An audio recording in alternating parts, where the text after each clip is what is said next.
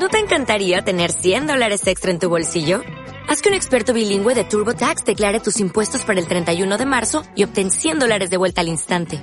Porque no importa cuáles hayan sido tus logros del año pasado, TurboTax hace que cuenten.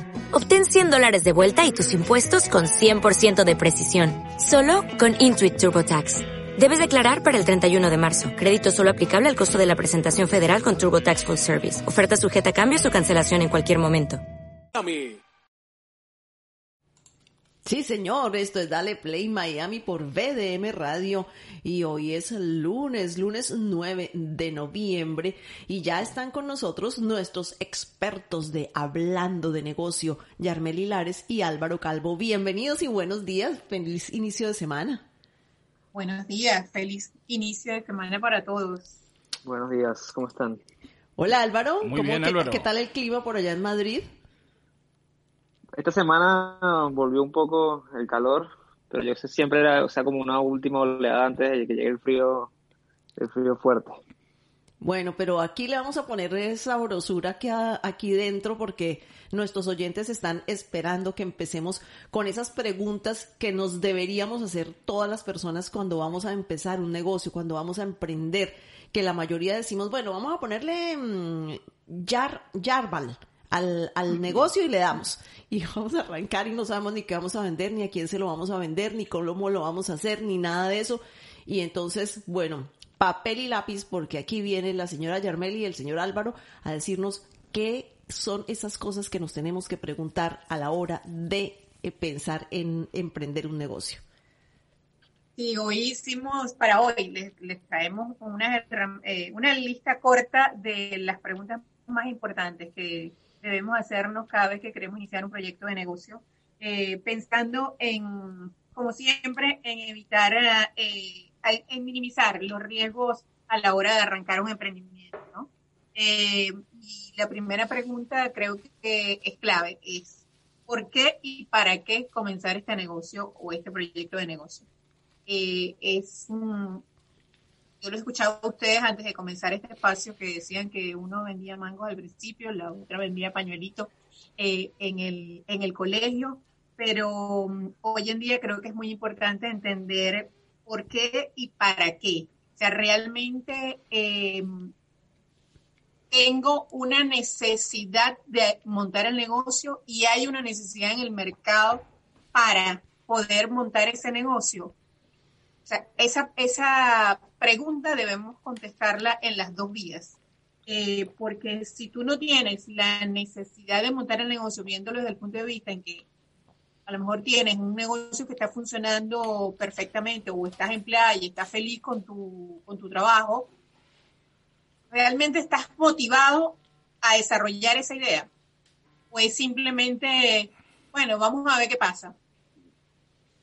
¿Saben? Sí. Es- Claro, claro, porque imagínate, sí, lo que tú dices tiene, tiene sentido. Hay gente que tiene sus negocios exitosos, pero dice, ay, oye, ¿sabes qué? Yo como que me voy a poner a vender pañuelitos porque yo veo que a fulanita le va bien con sus pañuelitos y quizás me puedo meter una plata ahí también adicional. Y, y no es lo suyo, no es, eh, ¿para qué lo estás haciendo si tienes un negocio exitoso y te va, te va a quitar energía de tu negocio? O no, es, es por ese lado que se tiene que ver, ¿no? Sí, como decía Yarmeli, esta pregunta tiene, tiene dos vertientes. O sea, la interna, la del por qué lo hago yo, si es porque únicamente quiero hacer dinero, quiero hacer dinero rápido, o quiero, quiero hacer un proyecto que dure toda mi vida y después se lo voy a dejar a mis hijos. Estoy haciendo esto porque el producto o servicio que voy a vender es algo que me apasiona y me motiva, o es algo que salió de moda y quiero hacer dinero rápido y puede caer en, en dos años este, este producto. O sea, ninguna de las respuestas quiere decir que no lo hagas, pero tienes que tener claro por qué lo estás haciendo para que a la hora de responder las otras preguntas que vamos a comentar, entiendas si te va a dar a ti la pena internamente hacerlo o no. O sea, cuando está muy bien hacer un negocio por hacer dinero relativamente rápido, porque al final todos los negocios buscan una parte lucrativa. Pero si lo si ese es la única, el único objetivo, cuando veas todos los, los, todas las trabas, todo el trabajo que tienes que realizar, ahí es donde te vas a poner a ver si realmente vas a hacer el sacrificio cuando no tienes una motivación adicional. Entonces, esa es la parte interna. La parte externa, como decía Germán, es la del mercado, ¿para qué lo estás haciendo? ¿Para quién? ¿Y esa persona realmente lo necesita? ¿O es algo que se te ocurrió, pero no estás seguro si el mercado lo está pidiendo o no? y, esa la pregunta de por qué o para qué hay que hacerse. Álvaro y Yarmeli, ¿y la motivación eh, necesariamente siempre tiene que ser económica? O sea, porque eventualmente uno hace algo porque ama hacerlo y si le da dinero o no le da, pues no importa, porque tú dices, no, es que yo amo hacerlo. Yo siempre digo, si lo puedes hacer el domingo a las 3 de la tarde y no te importa, eso es porque lo amas, porque quieres hacerlo y luego existe, probablemente existe una consecuencia de, oye, mira, tú lo haces tan bien o, me gusta tanto como lo haces que yo te pagaría porque me hicieras algo así como eso. ¿Eso, eso es factible dentro de un negocio? Es factible, pero ya no sería, o sea, a ver, eh, esa pregunta es muy importante y vale la pena que la aclaremos bien. Eh, tú puedes hacer algo, alguna actividad que te apasione y no y que no sea lucrativa y la estás haciendo porque bueno, porque a ti te encanta enseñar, a ti te encanta dar clases de música y es tu pasión y lo haces y no cobras por ello porque lo disfrutas. Entonces, eso ya no es un negocio lucrativo tú lo estás haciendo simplemente porque te gusta, porque sientes pasión. Si alguien te paga, ah, bueno, ok, chévere. ¿Ok? Eh, pero es cuando hablamos de negocio como tal, no hay negocio que no se monte para que genere un, un profit, para que dé un, beneficio económico. Entonces, cuando es negocio, hay que estructurarlo como negocio. O sea, diferente es cuando yo hago las cosas porque me gustan, que pueden ser un hobby y que ese hobby se convierta en algo lucrativo en el camino, pero esa no es mi intención. Es simplemente estoy satisfaciendo una necesidad propia de compartir lo que yo sé porque me encanta. Y otra cosa es cuando realmente lo tienes, lo quieres estructurar como un negocio. ¿Me explico?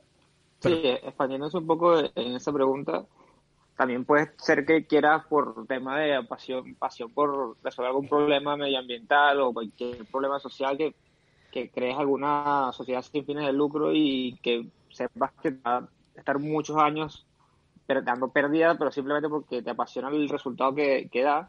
Aunque no se considere negocio como tal, la misma pregunta es válida. Eh, puedes hacerlo, pero tienes que preguntarte por qué lo estás haciendo y para qué, y si realmente tienes la capacidad por otras vías de mantenerte, o sea, de mantenerte, de mantener tu vida como tal, porque está muy bien que te apasione y no sientas la necesidad de generar mucho ingreso por eso.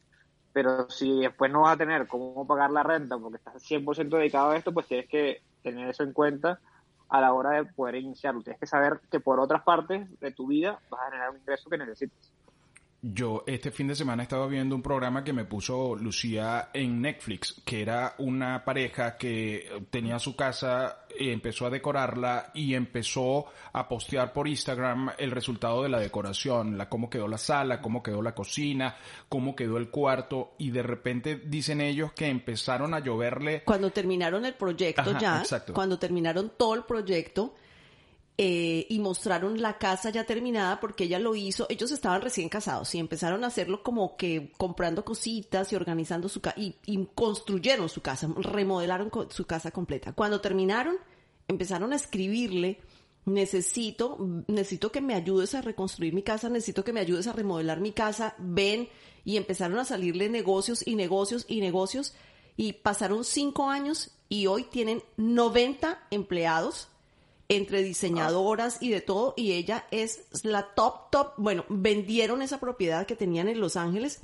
se mudaron a Utah, y en Utah son unos duros. Sí, eh, ya, ya el negocio va por millones de dólares. De millones de dólares. Eh, ellos no se lo explican, ellos dicen, bueno, este, bueno, realmente a nosotros lo que pasa es que esto hizo, es una pareja eh, que está ahí echando broma todo el tiempo, hicieron una serie de Netflix, o sea, el, el, el negocio tomó otra dimensión y eso fue lo que me inspiró la pregunta, ¿no? Que tú dices, caramba, pero si yo hago esto que me gusta o algo normal eh, eh, eh, y de repente eso viene y pega un salto importantísimo porque conecto con mi audiencia, ¿qué pasa ahí? Claro, pero fíjate que ellos comenzaron por decorar su casa, a ver qué pasaba. O sea, es, lo que te decía antes. Tú puedes comenzar haciendo algo que te gusta, algo que te apasiona y puede que, en el, puede que tengas suerte, puede, porque fue un golpe de suerte llegar a la gente que necesitaba ver lo que ellos estaban haciendo. Pero ellos bien podían no haber publicado las imágenes o las fotos y haberse quedado con su proyecto y quedarse ahí. igual decorar la casa de otros amigos simplemente porque, porque les gusta y los disfrutan. Pero aquí tuvieron eh, esa, esa oportunidad que llama uno que a veces se te presenta y si la puedes visualizar, eh, eh, puede ser la, la llave del éxito, ¿no? En este caso, ellos decoraron su casa, postearon la foto, hubo gente que les gustó y ellos estaban dispuestos a hacer ese servicio para otras personas, porque también pudieran haber dicho o haber contestado, no, mira, este no, no, esto solamente lo hacemos para nosotros. ¿Me explico? Sí, Pero es, es, importante entender para que ellos vieron allí que salió eh, la respuesta a las fotos que ellos publicaron, hubo una oportunidad de negocio y por supuesto ellos en el primero ya tuvieron que haber estructurado un precio, porque no se iban a ir a ciegas. Claro. Entonces entendieron, supongo, porque no he visto la serie, pero supongo que entendieron que era una oportunidad para ellos de dedicarse a hacer algo que les gustaba. Claro, y tú sabes que me llamó la atención que eh, se, se, dedican a un mercado que es high-end, o sea, es, es de gama alta, o sea, están decorando casas de millones. Y, y ese fue el nicho que ellos encontraron increíble, sacaron su propia línea de accesorios, o sea, tienen jarrones, tienen todo lo que es decoración, tienen una línea aparte de sus servicios como expertos en, en decoración. O sea, es, es fascinante. Después yo te paso la, Eso- el nombre para que, Eso para puede que lo puedan pasar. seguir. Eso puede pasar en un negocio, ¿cierto? Claro, eso puede pasar, siempre puede pasar, siempre puede pasar. Eh, aquí estamos hablando y, y planteando las preguntas, es para aquel que está pensando en estructurar o en lanzar un proyecto de negocio, no, no desde el punto de vista de, de, de una actividad que llevas haciendo porque te gusta, sino porque se te creó a partir de lo que te gusta, se te generó una idea y quieres formalizarla. Genial. Claro, pero e- e- ellos mismos se habrán hecho esta pregunta, porque al principio hicieron esto de manera de decorar su casa y tal, les salió esta oportunidad, y cuando tuvieron que sentarse a tomar la decisión a lo mejor de, mira, el trabajo que teníamos diariamente y hacíamos nuestra remuneración por hobby, ¿qué queremos hacer? Montar un negocio para que nos dé suficiente para suplantar el ingreso que teníamos en nuestro trabajo, dejamos nuestro trabajo. Todas esas preguntas cuando se les vio la oportunidad de realmente hacer un negocio, o sea, tuvieron que haber hecho. Y para tomar la decisión, estoy seguro que la respondieron. Claro, de ahí viene la siguiente pregunta y es de cuáles son los objetivos a mediano y largo plazo cuando quiero iniciar un, un proyecto de negocio. Es, este, ¿Puedo dejar mi trabajo y dedicarme 100% a este proyecto de negocio? Porque quiero alcanzar, eh, quiero desarrollarlo porque a largo plazo quiero generar el doble de lo que estoy generando eh, en mi trabajo y porque quiero posicionar mi negocio localmente o globalmente, porque hoy en día tenemos que hablar también del mundo global. ¿Cuáles son tus objetivos a mediano y largo plazo? Sería la, como que la siguiente pregunta, una vez que ya te has respondido de por qué quiero comenzar un proyecto de negocio. Sí, sin duda. Y esto, esa pregunta se relaciona con, con otra importante, que una vez que sepas por qué y para qué lo quieres hacer, ya tienes un poco visualizado en tu cabeza objetivos, etcétera, y te tienes que preguntar, ¿cuál es mi costo de oportunidad de hacer este negocio? Porque no solamente de dinero, de dejar de ganar otros ingresos, sino también de tiempo.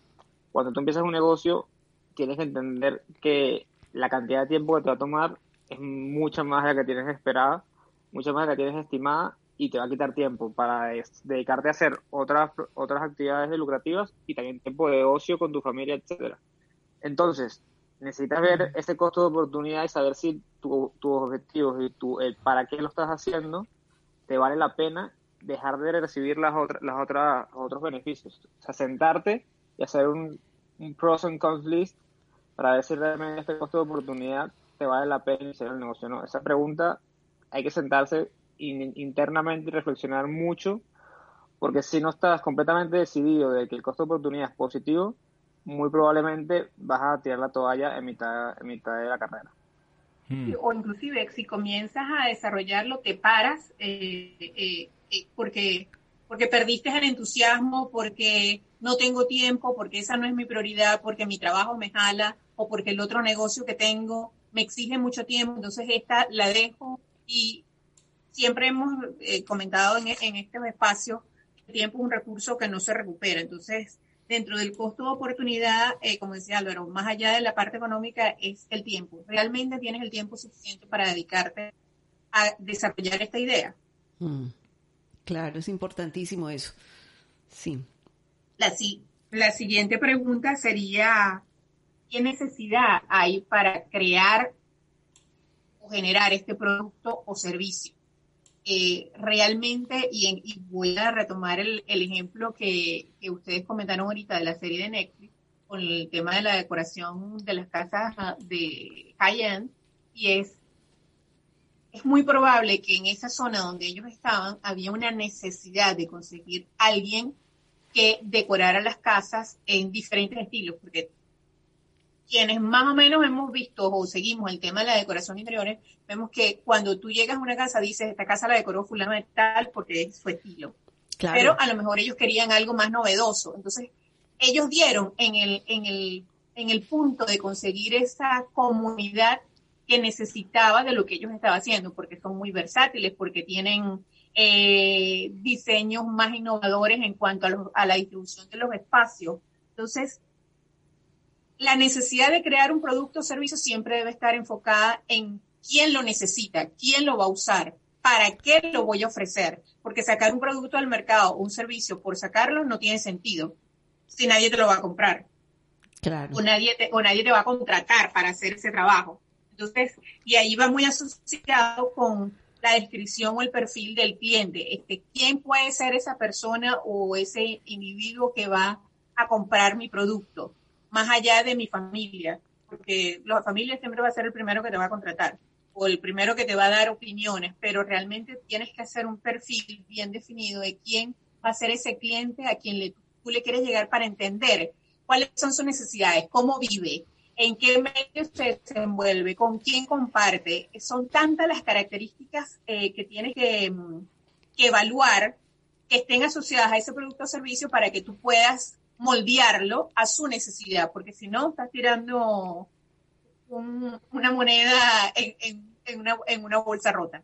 Claro, no es hacer el producto para ti, sino hacer el producto para el que lo va a comprar. Correcto, correcto, correcto. Tienes que estar, pensar en tu cliente. ¿Cuáles son las características? Porque a mí me puede gustar mucho eh, decorar al estilo asiático, pero resulta que eh, mis clientes quieren diversidad, no quieren un solo estilo.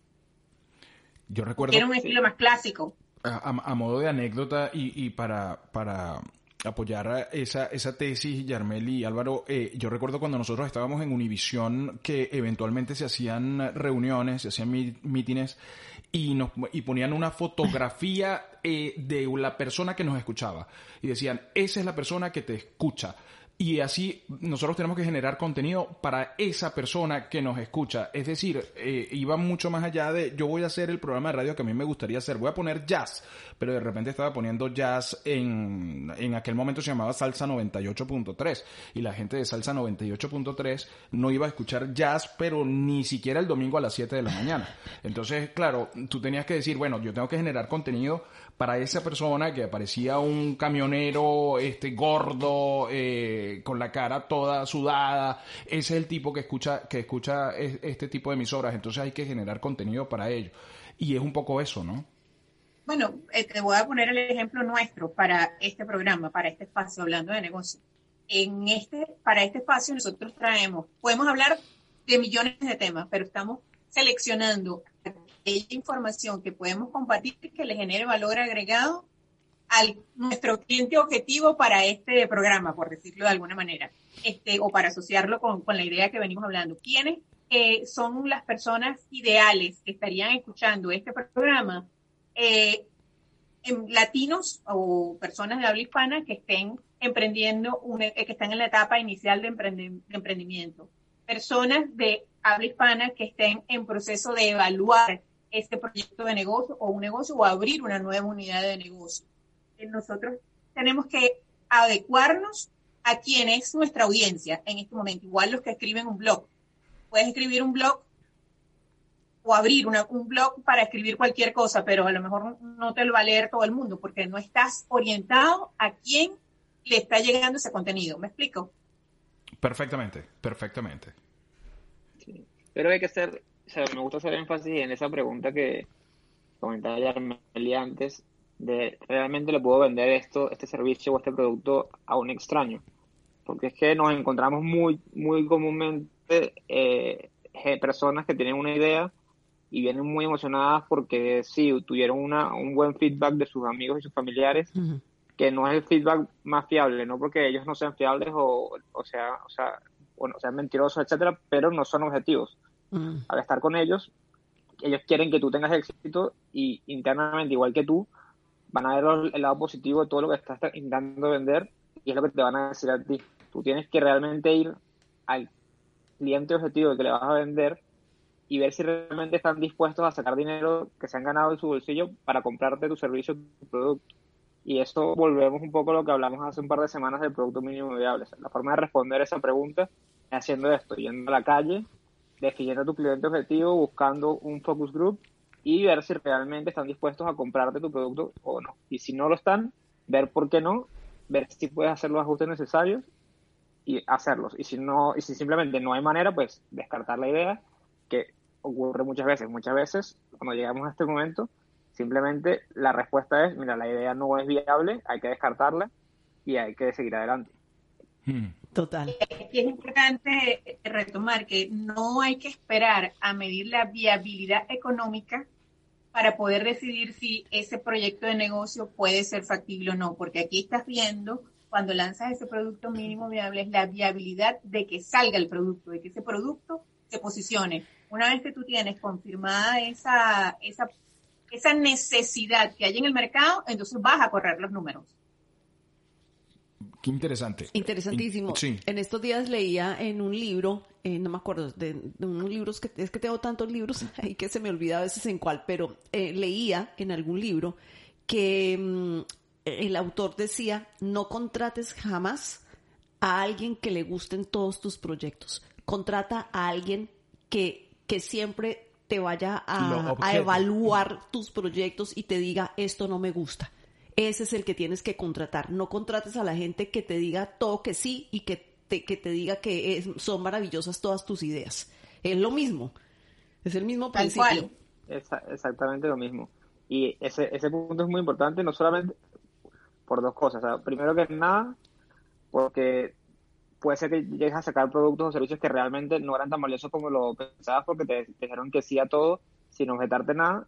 Y segundo, que también internamente a la hora de hacer un negocio o de gestionar un negocio o de ser un líder en una empresa, internamente tienes que estar muy claro de, tu, de cuáles son tus tareas y cómo poder ser un buen líder.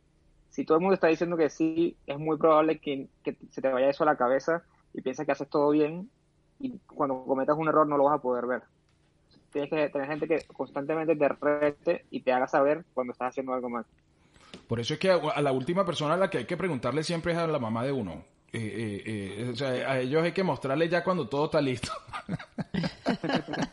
¿Qué? Más o menos, más o menos. Pero si yo a la, a la, última que le mostraba las fotos cuando me hacía las fotos para, para, mm, para las agencias, a la última que le mostraba las fotos era mi mamá porque ella yo podía quedar con los ojos volteados y ella decía que me veía linda. Sí, sí, sí. No, no, no, no se puede. Sí, e, es importante tener eh, ese ojo objetivo y más nosotros como consultores justamente cuando nos llegan con ideas de negocios, eh, bien hacemos el análisis y, movemos todo el, el, proceso para lograr que se saque ese producto mínimo viable, es justamente para que se pueda determinar si si es factible que ese negocio pueda calar. Bien dicen por ahí que no hay idea mala, eh, pero eh, la oportunidad de probar con un focus group, con un grupo a quien tú le envíes eh, una encuesta y determinar si ese, esa solución que tú estás pensando generar es factible y que pueda calar, es clave para poderle dar continuidad a ese proyecto de negocio, inclusive para hacer los ajustes que hace falta. Este, porque a lo mejor la idea originalmente le faltaban detalles o le faltaba cubrir ciertas aristas que, tu cliente objetivo necesita y ese es el momento, antes de invertir una cantidad de dinero que después, este, sea lo que sea, es pérdida, pues. Ojo, y no necesariamente ese sea el caso, puede ser exactamente lo contrario también, porque nos ha pasado como consultores que a lo mejor nos viene un proyecto y nuestro primer pensamiento de la cabeza entre nosotros es mira, este proyecto, a mi parecer, solamente de escucharlo, pues no, le veo, no lo veo muy viable, me parece una buena idea, etcétera. Y cuando realizamos este proceso, realizamos el producto mínimo viable, nos encontramos un resultado que sí, que realmente sí es un, un producto, un servicio que agrega valor y que el consumidor lo está viendo y nosotros no lo vimos al principio. Entonces este proceso funciona para las dos cosas, para tener un producto que piensas que es bueno y a lo mejor te das cuenta con esto de que no, no es la realidad, o lo contrario. Por eso es que descartarlo directamente tampoco es bueno. Tienes que realizar todo este proceso para poder valorarlo con el que va a ser el consumidor real. Interesante. Interesante. Estamos conversando con Álvaro Calvo y con Yarmeli Lares de, de YL Consulting eh, sobre esas preguntas que nos hacemos usualmente los emprendedores. Por cierto, la semana pasada leí algo que eh, eh, si se hablaba de la era del emprendedor, pues ahora viene con muchísima más fuerza porque se está dando un cambio en la estructura económica del mundo a raíz de todo esto, ese, ese, esa aceleración que se ha dado y la gente hoy más que nunca necesita desarrollar sus propios proyectos. Entonces, todas estas conversaciones que nosotros estamos teniendo todos los lunes con, con Yarmeli y con Álvaro eh, son fundamentales para arrancar con pie derecho eh, cualquier emprendimiento y, por supuesto, recurrir a ellos en el caso de una asesoría o en el caso de una consulta que es indispensable. Eh, tenemos, tenemos más, más preguntas que responder, Yarmeli y Álvaro. Bueno, tenemos sí, bueno, hay, hay bastantes, pero la última que nos queda, creo yo, importante es saber que, o sea, preguntarte quién es tu competencia y conocerla bien antes de sacar tu producto definitivo para poder ver cuál va a ser tu valor diferenciador ahí y poder diferenciarte a la cara del consumidor y poder lograr tener éxito, porque como hemos diciendo en varios programas, estamos en una de las épocas más competitivas de la historia. Si no te diferencias, pues va a ser muy complicado tener éxito. Entonces, entender y preguntarte quién es tu competencia es una pregunta fundamental. Sobre todo, evaluar qué están haciendo ellos y cómo lo están haciendo. Eh, hoy en día em, no puedes únicamente, sobre todo si tu producto va a ser o un servicio que vas a vender online, no te puedes ir a revisar únicamente los competidores localmente, sino que tienes que ver qué están haciendo en esos mercados a donde tú quieres llegar. Pero sobre todo eso, cómo lo están haciendo para tú poder identificar qué valor le vas a agregar y qué vas a hacer para que tu producto o servicio realmente sea diferente y se destaque. Excelente, excelente. Eh, cabe destacar que este contenido va a estar disponible en las principales plataformas de podcast una vez termine el programa para que usted lo pueda consultar o pueda enviárselo a alguien que usted piense que puede estar interesado en, que le puede funcionar, que puede estar interesado en esta información porque de eso se trata. No olviden, lo hemos comentado en diferentes ocasiones, que el conocimiento y la información eh, son poder. Es poder, es poder, es, el, es el, el petróleo del, del, siglo XXI y con eso es que nosotros nos vamos a mover y con eso es que nosotros vamos a avanzar. Nos queda por ahí algo más de, de, de lo que, de esa listica que traían para hoy de de consejos de qué tener en cuenta?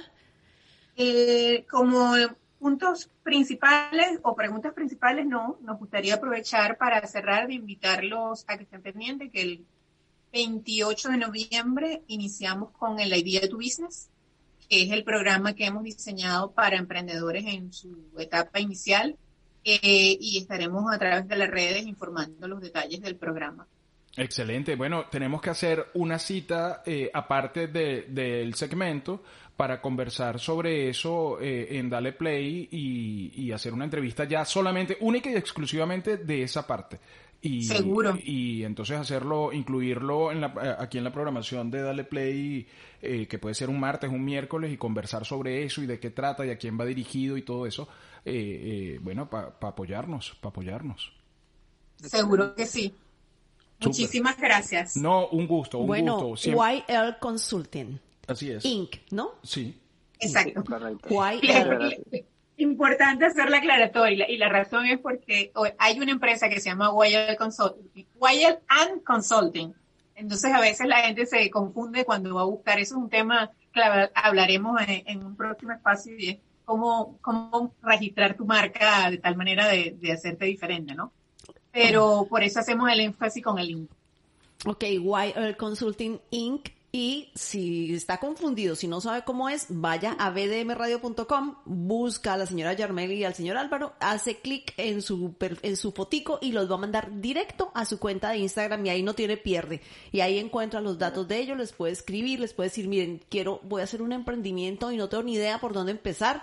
Y ellos le van a, a ir eh, peinando el camino. Así dicen los, los, los campesinos, ¿no? peinando el camino, porque con el machete van sacando todo lo, que no funciona. Exactamente, exactamente. Lo mismo. Está buenísimo. Bueno, muchísimas gracias. Feliz semana para todos. Feliz, semana, Yarmel y Álvaro. Que estén, que estén muy bien. Ya nosotros regresamos. Esto es Dale Play Miami por VDM Radio. Reproduce los sonidos de la diversión y el entretenimiento infinito. Con tu morning show favorito. Dale Play Miami. Con Frank Carreño y Lucía Toba. Por VDM Radio. Contenido global para rediseñar tu mente. Dale Play Miami. ¿No te encantaría tener 100 dólares extra en tu bolsillo? Haz que un experto bilingüe de TurboTax declare tus impuestos para el 31 de marzo y obtén 100 dólares de vuelta al instante. Porque no importa cuáles hayan sido tus logros del año pasado, TurboTax hace que cuenten. Obtén 100 dólares de vuelta y tus impuestos con 100% de precisión. Solo con Intuit TurboTax. Debes declarar para el 31 de marzo. Crédito solo aplicable al costo de la presentación federal con TurboTax Full Service. Oferta sujeta a cambios o cancelación en cualquier momento.